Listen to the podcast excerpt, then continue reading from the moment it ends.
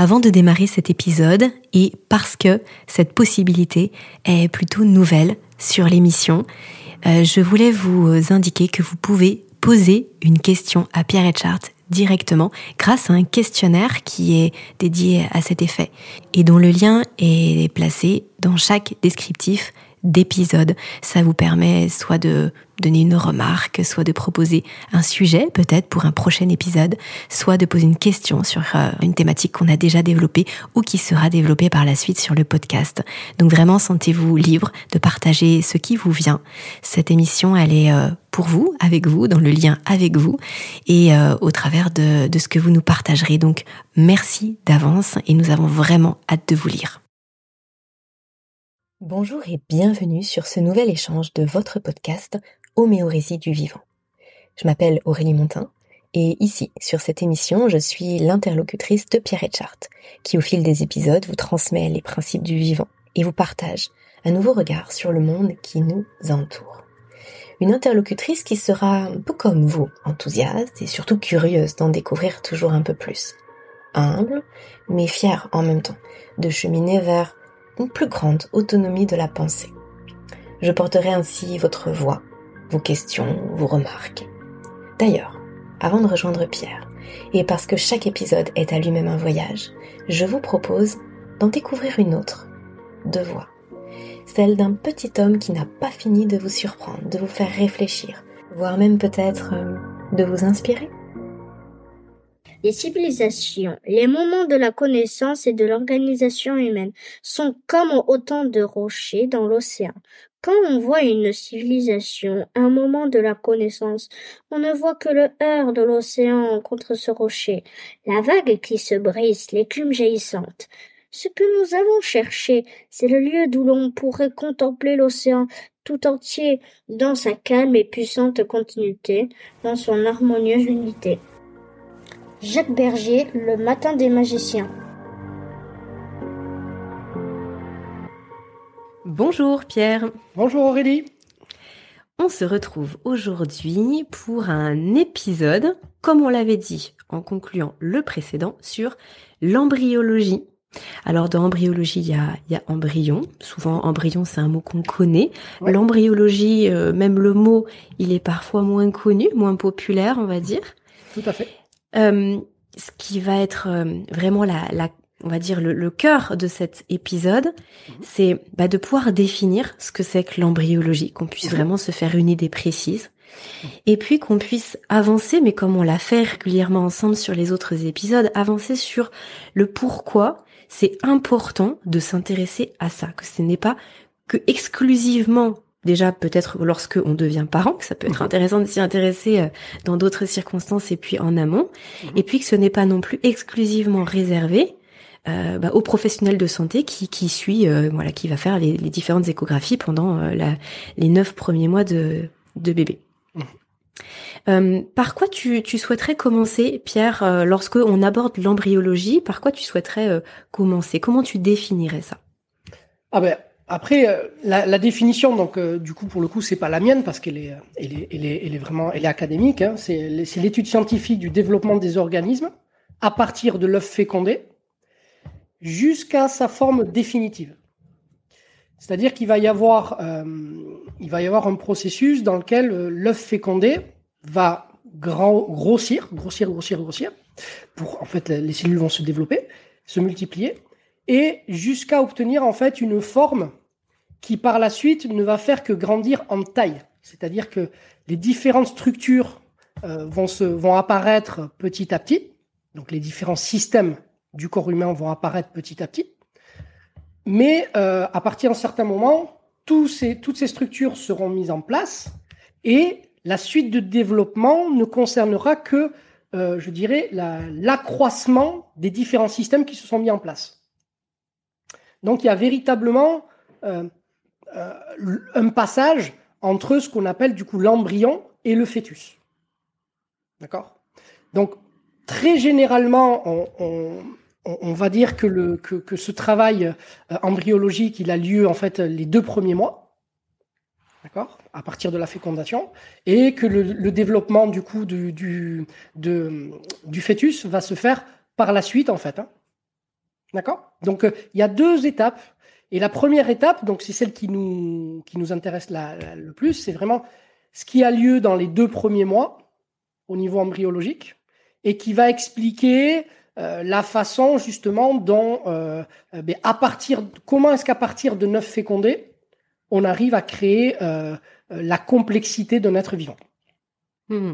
Donc l'embryologie, c'est l'étude de, chaque étape de ce qui se passe là sur ces deux mois. C'est c'est une matière à part entière que tu as eue toi pendant tes études. Ah oui, tout à fait. Ah oui, oui, tout à fait. C'est une matière vraiment qui est qui est enseignée donc en, en, médecine, hein, qui euh, et qui, qui, qui permet effectivement de suivre les deux premiers mois euh, euh, après la fécondation pour voir comment comment toutes ces structures se, se mettent en place. Et du coup, euh, comment on peut faire le lien euh, par rapport finalement à nous dans, dans, notre vie de tous les jours en se disant bah ça vaut quand même le coup de s'intéresser à, à, ça. Parce qu'effectivement ça a l'air tellement spécifique en plus tellement euh, délimité dans, dans, dans, le temps euh, il faut être honnête il y a c'est une langue à part. On, on, ne ce sont que des mots euh, très spécifiques dédiés pour ça pourquoi on devrait finalement investir du, temps, on va dire, de l'énergie, mmh. euh, pour comprendre un petit peu ce qui se passe pendant ces deux premiers mois de, vie de, de, l'œuf. Alors, énormément de choses. Énormément de choses. Euh, la première, euh, je dirais que c'est parce que c'est, il s'agit de notre histoire, tout simplement. C'est-à-dire que quand on dit ou quand on explique que pour savoir où l'on va, il faut d'abord savoir d'où l'on vient. Mais en fait, c'est exactement ça. C'est-à-dire que pendant ces deux premiers mois, vous allez avoir tous les éléments qui vont déterminer ou prédéterminer la façon dont on va évoluer dans ce monde. Et donc, il y a beaucoup, beaucoup d'éléments qui vont nous amener à, comme on l'a dit dans le podcast précédent, appréhender de façon beaucoup plus objective, parce que dynamique, et parce que euh, holistique, c'est-à-dire qu'on on, va étudier vraiment l'évolution globale euh, de l'embryon, euh, et donc d'avoir cette, étude plus objective et donc plus proche de ce qu'est de, ce qu'on a nommé dans le podcast précédent le réel, d'accord, de, véritablement comment se passent les choses. quand on étudie l'embryologie, on s'aperçoit effectivement que la première chose qui frappe, c'est justement la cinématique. C'est-à-dire qu'il y a une explosion euh, de mouvement qui est au cœur finalement du, vivant. L'une des caractéristiques justement du, vivant, c'est le mouvement.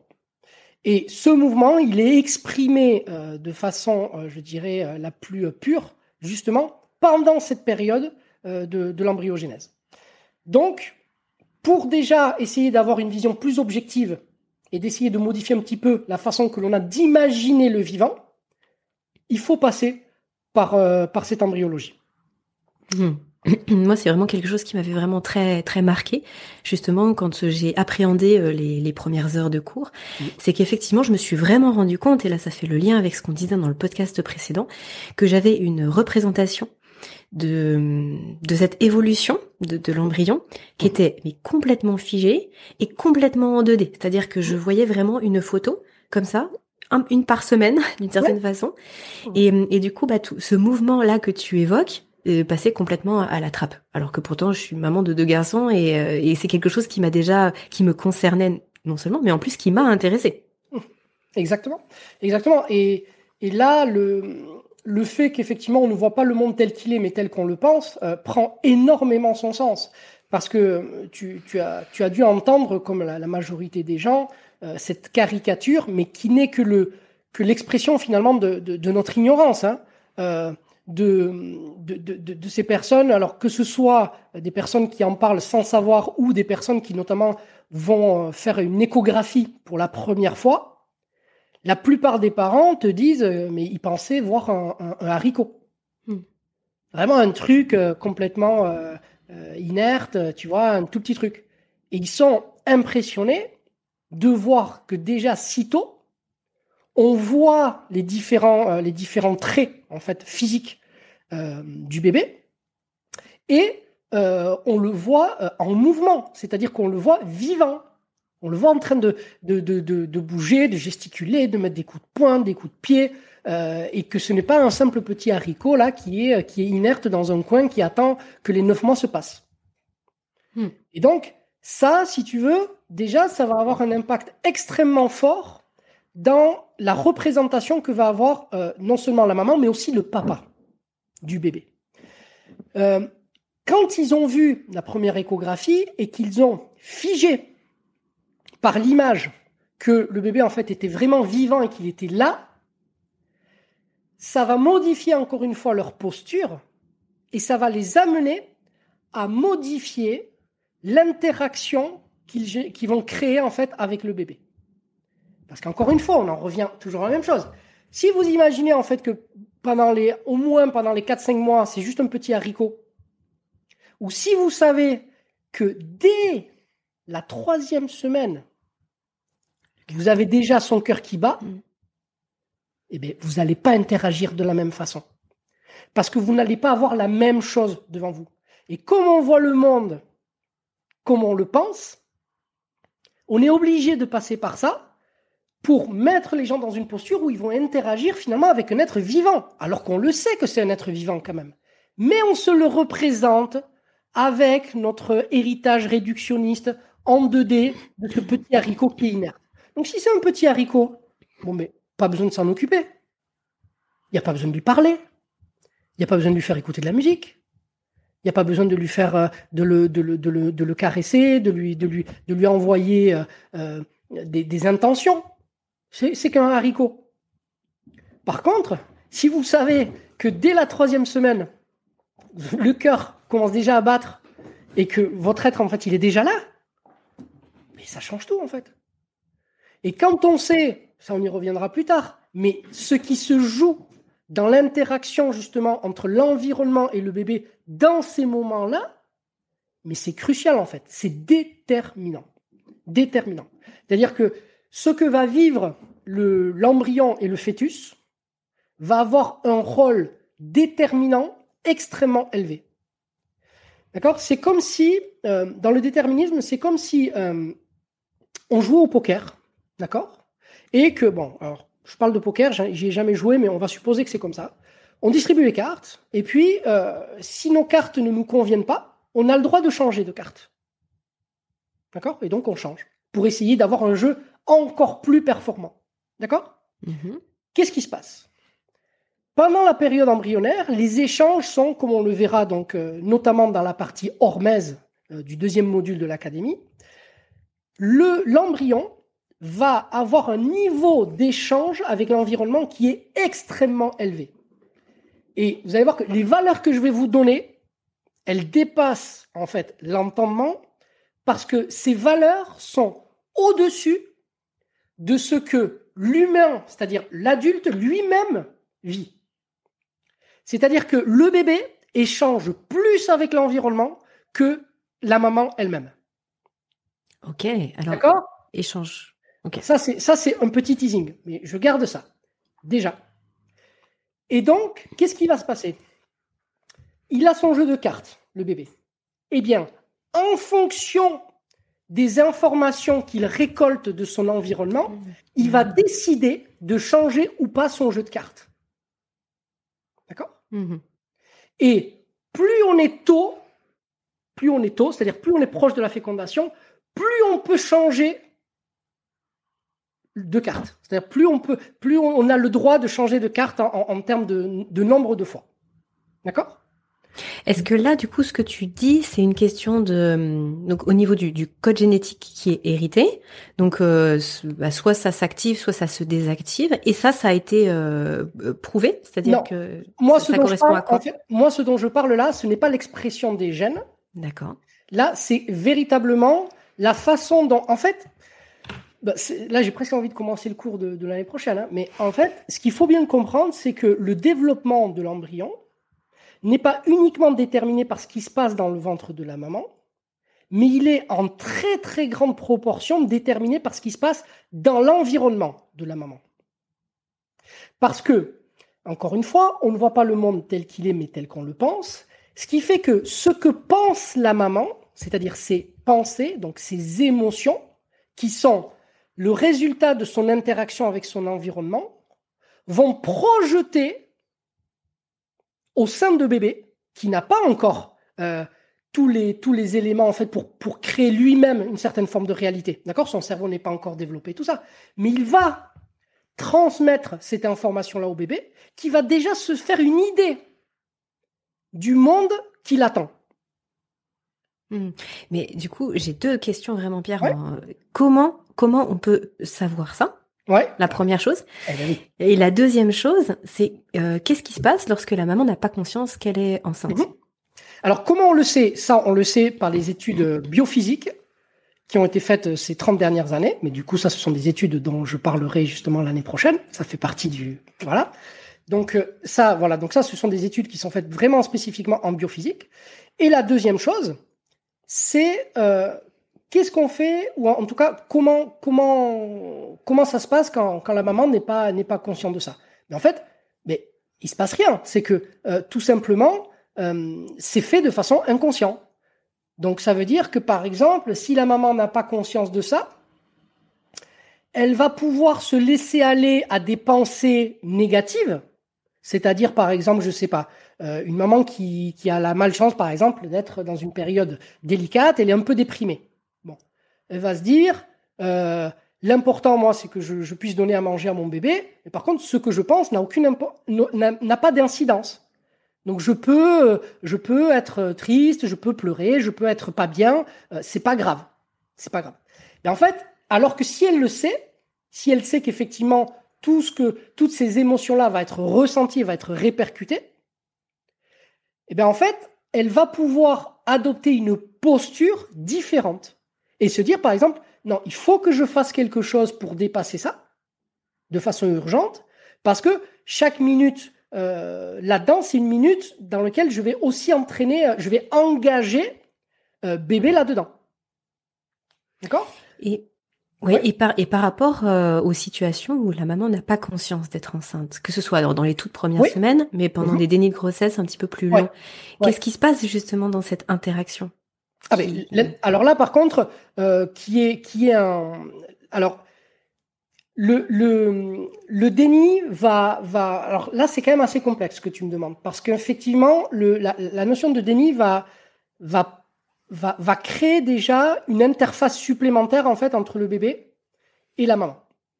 Donc les informations ne vont pas transiter de la même façon. Mais par contre, elles vont transiter. Elles vont transiter parce que autant eh, maman crée une interface supplémentaire par le déni, mais autant elle ne crée pas une barrière imperméable ce n'est que la maman qui décide de ne pas voir une certaine forme de réalité. Oui, parce que de toute façon, son corps euh, ah, s'occupe du ah, développement du bébé. Donc le, corps sait qu'il y, a la grossesse, mais c'est au niveau conscient qu'il y a quelque chose qui passe pas. Mais la conscience est très très puissante, et donc elle ne va pas faire, elle ne va pas créer de barrière, mais elle va quand même créer une interface supplémentaire. Mhm. Donc ça, évidemment, ça, ça va avoir des implications. Alors à ce sujet-là directement, moi, j'ai pas de données, j'ai pas de données, mais par contre, oui, on peut supposer, par rapport à ce qu'on a dit auparavant, qu'il euh, va y avoir effectivement que le, que, le, que, le bébé va déjà intégrer une certaine forme de, de spatialisation un peu différente. D'accord? Voilà. Ok. Et du coup, quand tu, expliques euh, qu'il y a vraiment un, rôle, en tout cas que ça vient déterminer certaines choses par rapport aux, pensées de la maman et en tout cas à tout ce qui se passe dans l'environnement, mhm. euh, pour être sûr, tu vois, de pas faire de raccourcis un peu trop simplistes. Euh, on pourrait se dire que bah du coup, s'il y a quelque chose de très de très défaitiste ou alors des situations de vie qui sont très mhm. déstabilisantes dans la vie de la maman, ça pourrait mhm. se répercuter sur la façon que bébé a de percevoir le monde. Et pour autant, on peut on peut constater que bah, certains enfants qui vont naître alors que la grossesse est extrêmement bien passée, etc., mhm. et qui vont être dans une dynamique peut-être euh, plus négative ou alors avoir euh, un, tempérament ou un caractère mhm. Qui finalement ne colle pas du tout avec ça, alors que certains enfants qui sont nés dans des situations très très compliquées et qui vont avoir justement, qui vont être dans une dynamique extrêmement positive avec euh, Enfin, tu vois ce que je veux dire? C'est pour pas, voilà, pour juste expliciter certaines choses. que tu vois, même pour moi, il y a quelque chose de pas forcément très concret. Alors, il y a plusieurs biais dans ce que tu dis. Il y a plusieurs biais. C'est-à-dire que quand tu dis déjà que la grossesse s'est très bien passée, euh, il faut, il faut, il faut voir de quel point de vue. Quel est mhm. le niveau d'objectivité euh, euh, parce que tu vois, il y a certaines personnes qui vont te dire, notamment que les accouchements se passent très bien. Euh, ça dépend de quel point de vue. Tu vois, parfois, c'est, c'est, on n'a pas le même niveau, si tu veux, de. Est-ce que c'est de, de, du point de vue du médecin que ça s'est bien passé? Est-ce que c'est du point de vue de la maman qui a accouché que ça s'est bien passé? Là, je, ouais, je reprenais plus, je reprenais plus ton exemple de, tu vois, des pensées que la maman peut entretenir pendant la grossesse, tu vois, des situations de vie qui peuvent être. Ça, C'est ça, parce que autant on peut faire des dénis, si tu veux, de grossesse, mais aussi on peut faire des dénis de mal-être. D'accord? Il y a hmm. des gens qui sont en permanence en train de dire que tout va bien, et euh, alors que ça ne va pas du tout. D'accord? Mais parce qu'il faut être forte, parce que la vie c'est dur et tout ça. Et donc, euh, tu peux très bien passer une grossesse à, à répondre aussi à des, exigences, à des, des exigences sociales et à être à, et à paraître la, la, la femme euh, parfaite ou la femme idéale, tu vois, qui, qui rayonne quand elle est pendant sa grossesse, alors qu'à l'intérieur, ce n'est pas forcément le cas. Donc, il y a quand même des biais qui peuvent exister et qui, font que euh, c'est très difficile d'évaluer euh, euh, ce genre de choses de façon totalement objective. En revanche, en revanche, ce qu'il faut, il y, a deux autres choses à savoir, c'est que un, tout n'est pas déterminé là. C'est-à-dire que euh, tout ne se détermine pas pendant la grossesse, c'est-à-dire que tu peux avoir une grossesse très difficile euh, avec euh, avec vraiment avec des, des, conflits, des difficultés au niveau émotionnel et tout ça, et avoir une, une, un accouchement qui se passe très bien et une vie avec un enfant extrêmement épanoui et tout se passe très très bien. Tout n'est pas déterminé à ce moment-là. Ça ça ne fait que positionner en fait tes cartes, parce que tes cartes après tu peux encore les jouer après la naissance. Hein. Tu peux encore les changer. hein. Heureusement. Ah ben oui oui oui oui oui. Là, tu peux encore les changer. Mais tu pars quand même avec une certaine avance ou avec une certaine euh, difficulté qui pourra être euh, qui pourra être ajustée si tu veux en fonction de comment ça se passe par la suite. D'accord? Donc tout n'est pas déterminé là. Donc on ne peut pas dire parce que la grossesse même objectivement s'est très bien passée que la vie de l'enfant va se passer super bien. Ça c'est il n'y a pas de niveau de, déterminisme comme ça sur le long terme si tu veux. Tu évoquais tout à l'heure le fait que le cœur commence à battre euh, à peu près vers, euh, donc vers trois semaines. Oui. Euh, c'est aussi à ce moment-là que les premiers symptômes peuvent se faire ressentir par la maman. Mhm, trois semaines, pas en deçà, c'est-à-dire qu'avant il y a, y a rien qui peut dire que qu'il se passe quoi que ce soit. Est-ce que c'est simplement une coïncidence ou est-ce que c'est justement bah, cette Enfin, c'est ce cœur qui, qui vient informer avec son, son, champ électromagnétique, comme on en a déjà parlé? Mhm. Alors, euh, c'est deux choses différentes dans le sens où euh, ce qui va permettre en fait à la maman de savoir que effectivement euh, qu'elle est enceinte, ce sont des données chimiques, biochimiques et non pas et non pas justement électriques. D'accord. Hein, c'est la production en fait de, de certains types d'hormones qui va être retrouvée dans, dans les urines et qui va qui, qui, est lié en fait justement à, à, la nidation et à l'implantation en fait qui a, qui a bien eu lieu et qui produit du coup des déchets et qui va qui va permettre d'être détecté par la suite. Mais ton, ton interprétation peut être aussi euh, elle est elle est elle est aussi alors elle, elle, ne, elle ne repose pas sur quelque chose qui, qui permette de de, de l'étayer, mais la coïncidence est là. La coïncidence est là. Mais par contre, c'est important de remarquer les deux. C'est-à-dire que ce qui permet aujourd'hui de dire effectivement que de, détecter la grossesse, c'est pas quelque chose d'électrique, c'est quelque chose vraiment de biochimique. Ok. Euh, il y a hum, plusieurs éléments, Pierre, que j'ai en tête et sur lesquels j'aimerais bien que tu puisses rebondir là dans notre échange. Euh, dans Déjà, du coup, dans l'intérêt de, s'intéresser à ce qui se passe pendant cette, période-là, euh, ben, on peut vraiment projeter à l'échelle société et notamment sur des sujets de société, comme par exemple bah, l'interruption de, de, grossesse, euh, la date en tout cas à laquelle ça s'est autorisé. C'est quand même quelque chose qui est aléatoire, qui change entre les différents pays, qui, qui change aussi au fil du temps. Mhm. Et du coup, euh, j'ai presque envie de dire qu'on ne, on ne pourrait ou on ne devrait pas discuter de, ce sujet-là sans vraiment savoir ce qui se passe à la période où on est censé pouvoir prendre une décision. Et du coup, ça c'est vraiment quelque chose qui m'avait marqué, c'est-à-dire que justement toute cette évolution, donc le cœur qui commence à battre à trois semaines, etc. Donc c'est euh, il y a un petit être qui vit à ce moment-là. C'est pas un petit haricot comme tu le disais. Non, exactement. Et du coup, le fait d'en avoir conscience, ça change forcément le regard qu'on va porter. Est-ce que euh, ça veut dire qu'on sera d'accord, pas d'accord? Je, ne sais pas, mais en tout cas, ça permet de se poser la question avec les bons outils, avec les bonnes, les bons, les bons savoirs, quoi. C'est ça. C'est le problème que j'avais soulevé hein, lors du lors du cours que je vous avais euh, fait euh, sur l'embryologie justement, c'est qu'aujourd'hui malheureusement il y a, y a toute une politique sur l'avortement qui est assez agressive et qui qui qui s'appuie essentiellement sur sur une certaine forme d'ignorance. Et, ça, pour moi, d'un point de vue éthique, ça, pose énormément de problèmes. C'est-à-dire que moi, j'ai pas, euh, je, ne soutiens pas un avis. C'est-à-dire que je, je, ne dis pas ça pour que les gens euh, soient pour ou contre. Et d'ailleurs, ça, ça m'est égal parce que chacun euh, a le droit de, choisir. Par contre, ce qui est important, c'est de, de, savoir quelles sont les implications et de savoir quelle est la réalité de ce que l'on sait par rapport à ça. La, date légale, euh, euh, elle, est maintenant de 14 euh, semaines. 14 semaines, donc comme on a 14 semaines, c'est énorme en fait. Et là où on est libre de, de s'interroger, c'est de savoir pourquoi 14 semaines. Parce qu'à 14 semaines, donc le cœur bat déjà depuis presque 10 semaines.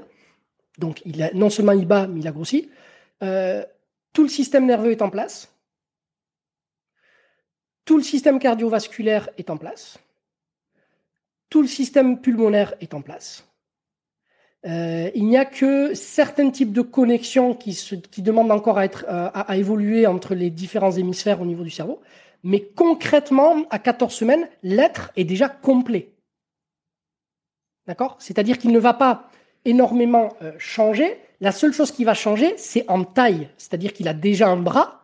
C'est juste la taille du bras qui va, changer. Il a déjà un cœur. C'est juste la taille du cœur qui va changer. Et ainsi de suite.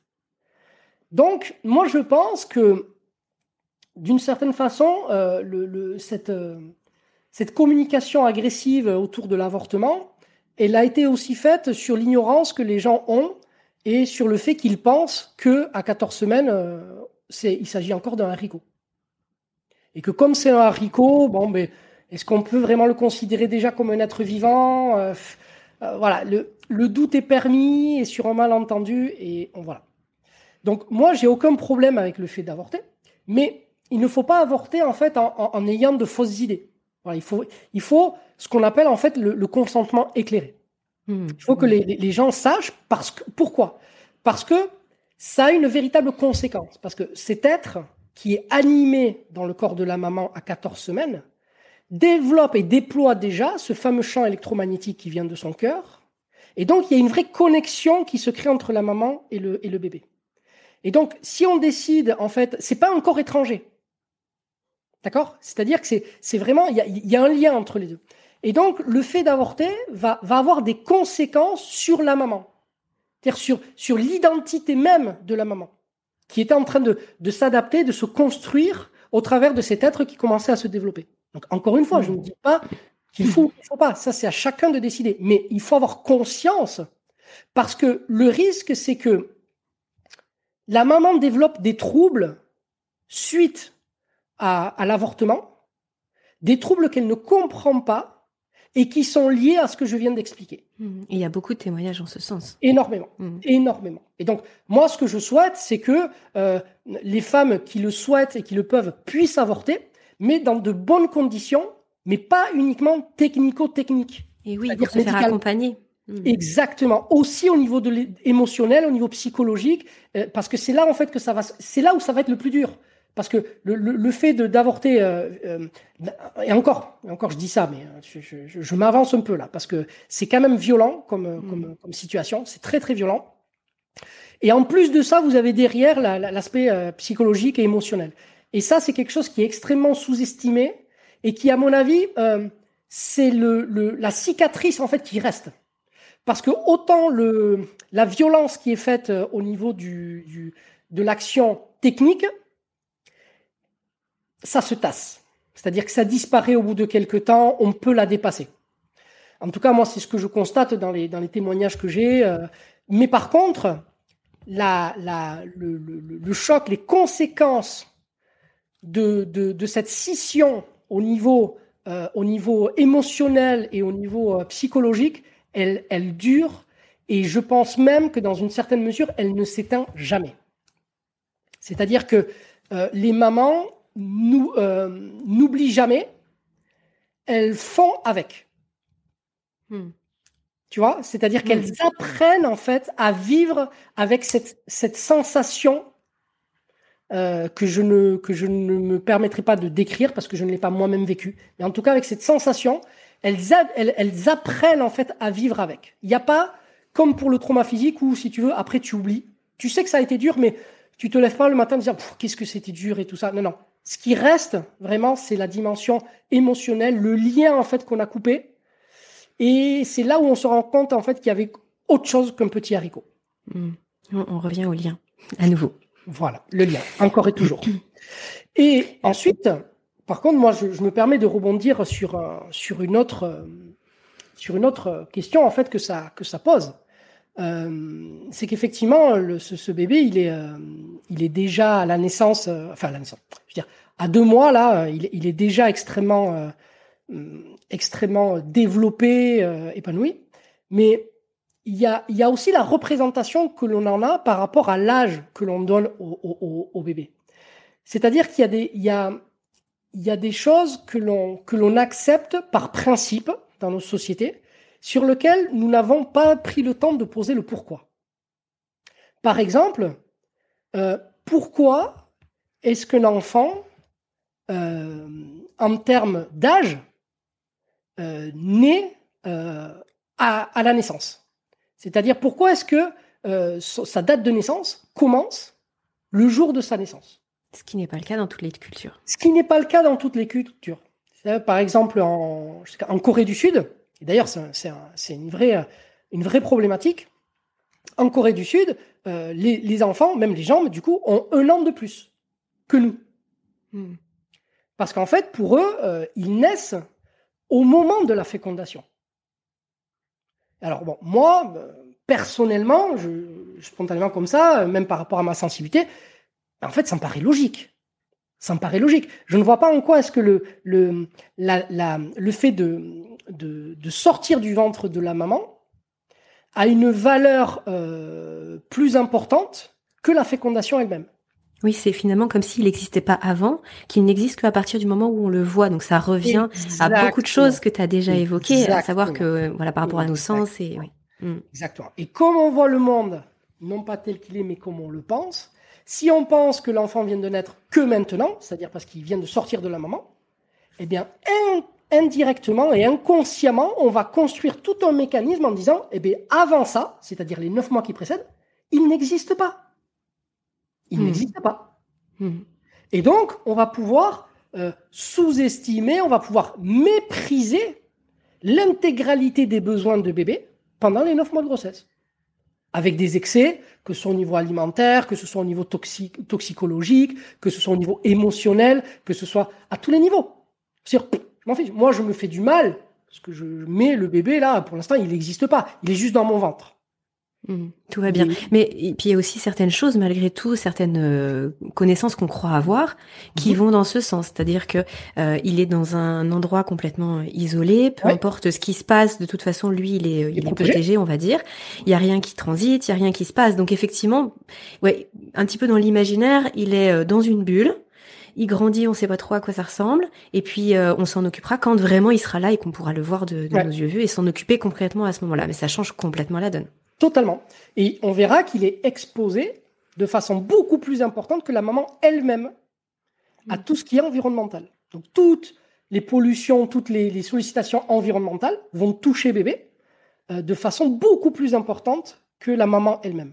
Et attention, quand je dis ça, euh, je ne rentre pas dans quelque chose où je dis que, que le bébé, euh, c'est quelque chose, ou que l'embryon, là, on est dans quelque chose de complètement euh, fragile. Euh, euh, le bébé, il va s'adapter jusqu'à une certaine mesure, hein, d'accord? Mais l'embryon et, le fœtus vont s'adapter, Mais la contrainte va être d'autant plus forte que nous aurons, que nous n'aurons pas conscience de, l'interaction que le, que le fœtus peut avoir en fait avec l'environnement. Voilà. C'est-à-dire qu'on va créer un stress supplémentaire, mais bon, il va s'adapter. Mais ce stress va créer des formes de compensation et d'adaptation qui parfois peuvent être imprédictibles, euh, qu'on ne peut pas vraiment prédire. Et euh, ça peut amener justement à certaines formes de, de, troubles et de désordre. Euh, je te propose qu'on avance sur, sur quelques autres questions qui sont qui je pense, vont aussi beaucoup t'intéresser à, développer. Euh, il y a quelque chose qui m'a vraiment marqué euh, lorsque tu détailles le système digestif, donc dans cette euh, cette avancée de, l'embryon. Mhm. il y a une différence entre ce que nous on va nommer aujourd'hui, du coup estomac, intestin grêle, côlon, etc. Mhm. Et comment c'est mis en place et d'où viennent les, tissus et comment ça, ça prend forme au fur et à mesure? Et donc du coup, j'avais été un petit peu euh, stupéfaite de me dire mais mais alors euh, en fait c'est pas venu euh, d'une certaine façon tout d'un bloc comme ça du, même endroit. quelle est cette cette magie derrière ça en fait? Ah, ça, ça c'est la magie de la vie, justement. Et, et, et elle ne peut être appréhendée, c'est-à-dire que cet aspect magique de la vie ne peut être appréhendé que par l'intermédiaire de l'embryologie justement. C'est ça. Et oui, et oui. On ne peut pas le voir d'une autre façon. Donc, il y a d'autres choses euh, en dehors de l'embryologie qui permettra de, toucher du doigt d'autres aspects magiques du vivant. Mais ça, il n'y a que l'embryologie qui permet vraiment, qui nous permet, comme je dis, de toucher des yeux le, le, ce, la façon dont les choses se mettent en place. Mais il faut bien comprendre qu'au début, euh, c'est quand même euh, l'œuf fécondé, c'est, c'est, on, on, est quand même sur une cellule qui se divise, qui se divise, qui se divise, qui se divise. Et donc, on n'a pas de tissu, on n'a pas au départ. Euh, euh, c'est cette transformation, c'est-à-dire c'est l'accroissement du nombre de liens, d'accord, qui va générer l'émergence de tissus. Donc, encore une fois, c'est le lien. Donc, on n'a rien au départ, ou en tout cas, on n'a rien en termes de euh, que nous, nous sommes capables d'observer aujourd'hui quand on regarde un microscope. D'accord? C'est-à-dire que quand on regarde une cellule, la première cellule, il n'y a pas d'estomac. D'accord? Mais en, se divisant, en se divisant, en se divisant, en augmentant son nombre d'interactions, en fait, ça va générer ben, ces fameuses propriétés émergentes qui vont permettre en fait à certains tissus euh, d'apparaître. Et mmh, ce complexifiant, ce complexifiant, les le, le, nombre de cellules augmente, donc le nombre de, de liens augmente, donc la complexité augmente, donc le nombre de tissus augmente. Voilà. Et ça devient exponentiel. Mais c'est ça qui est absolument extraordinaire, c'est que on dit que du coup euh, c'est l'ADN qui contient ces informations là, mais à un moment donné ça, n'explique pas euh, pourquoi ça se fait, quand ça se fait, que ça se fasse de la, enfin, au même moment pour tout le monde et que ça se fasse. C'est vrai que dans cette cellule qui se divise, qu'est-ce qui impulse le fait que ça, se divise? Et euh, c'est vrai qu'en parlant de magie et d'émerveillement, j'ai encore en tête, euh, justement dans un des, tout premiers cours, cette rotation euh, de de l'embryon qui arrive comme ça. Mais c'est ça. Est-ce que tu veux nous en parler? Parce que là, c'est quand même c'est extraordinaire.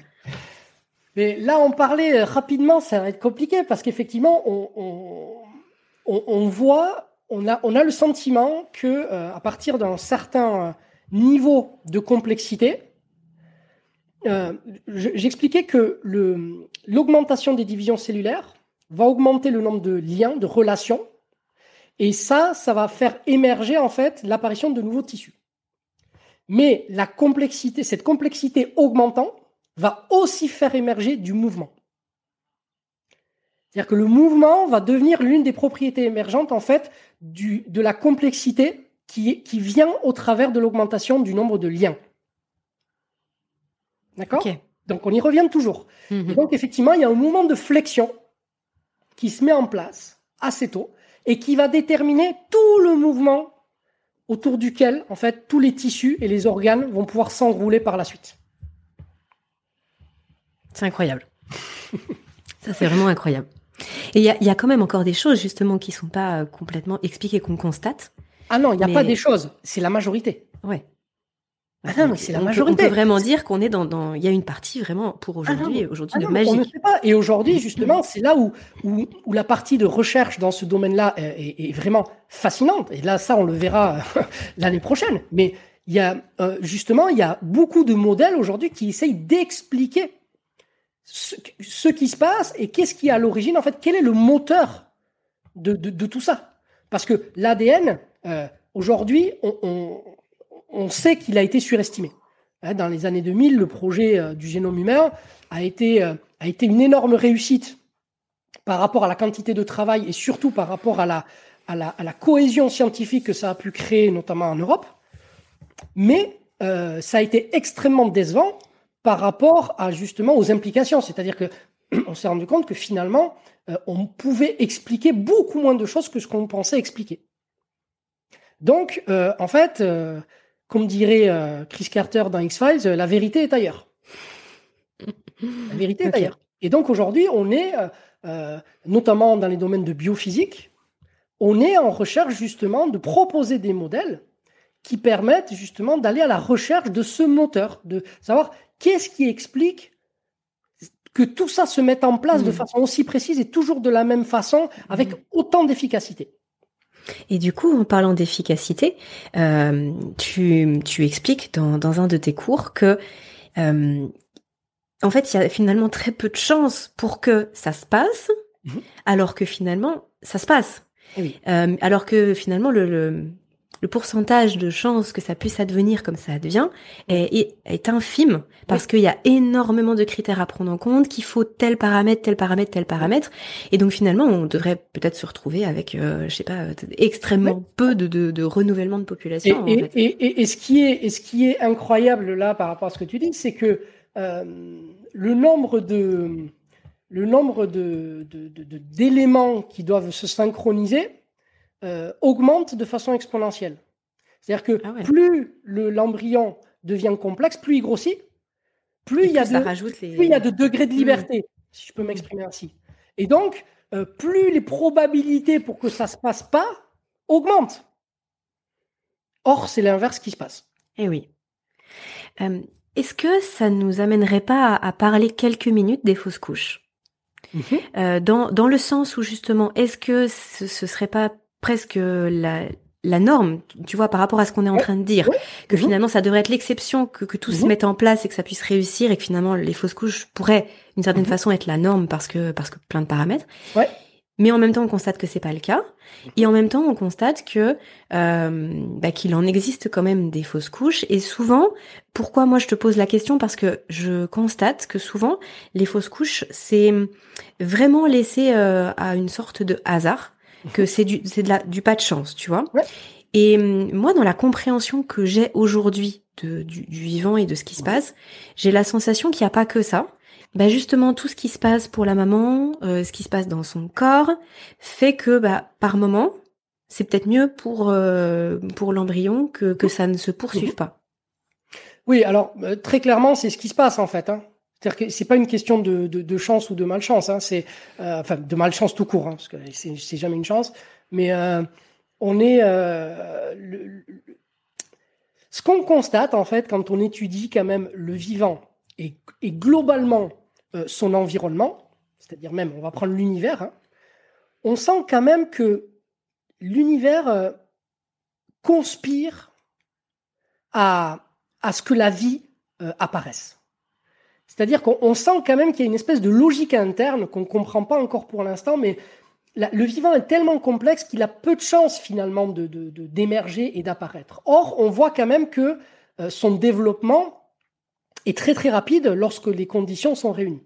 Et, là, euh, très clairement, lorsque lorsque lorsqu'il y a euh, a une fécondation, absolument tout tout dans le corps et ça on l'avait vu hein, dans, les, premières heures de la fécondation, absolument tout dans le corps de la femme conspire à ce que justement ça, ça aille jusqu'au bout.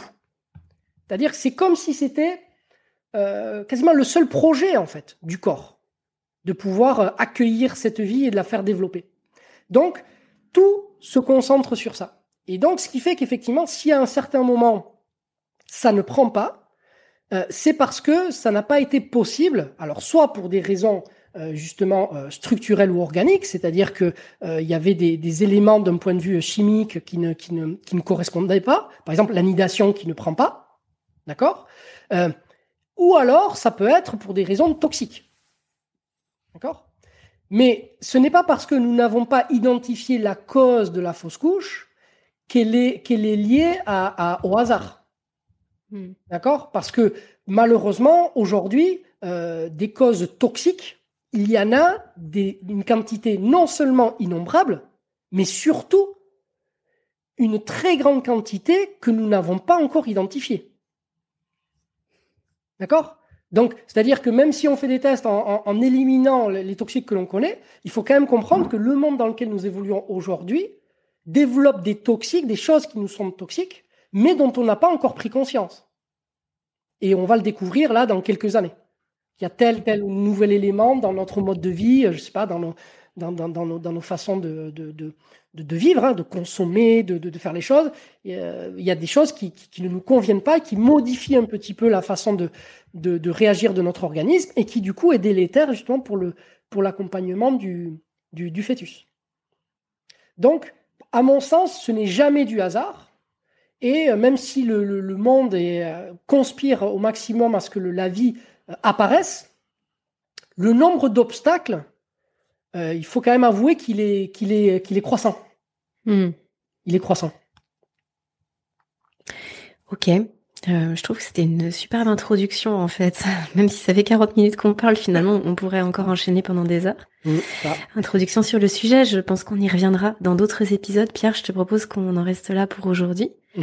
À moins que tu avais un dernier mot. Ouais, je vais juste rajouter quelque chose parce que euh, je vais juste pousser le raisonnement un petit peu plus loin parce que tout à l'heure, je, je, parlais du fait effectivement que, notamment en Corée du Sud, euh, les, les, gens avaient un an de plus que nous parce qu'on considérait que euh, ils leur, leur, date de naissance était lors de la fécondation et non pas lors de la naissance. C'est-à-dire non pas la, le, enfin, la naissance, au moment où ils sortaient euh, lors de l'accouchement.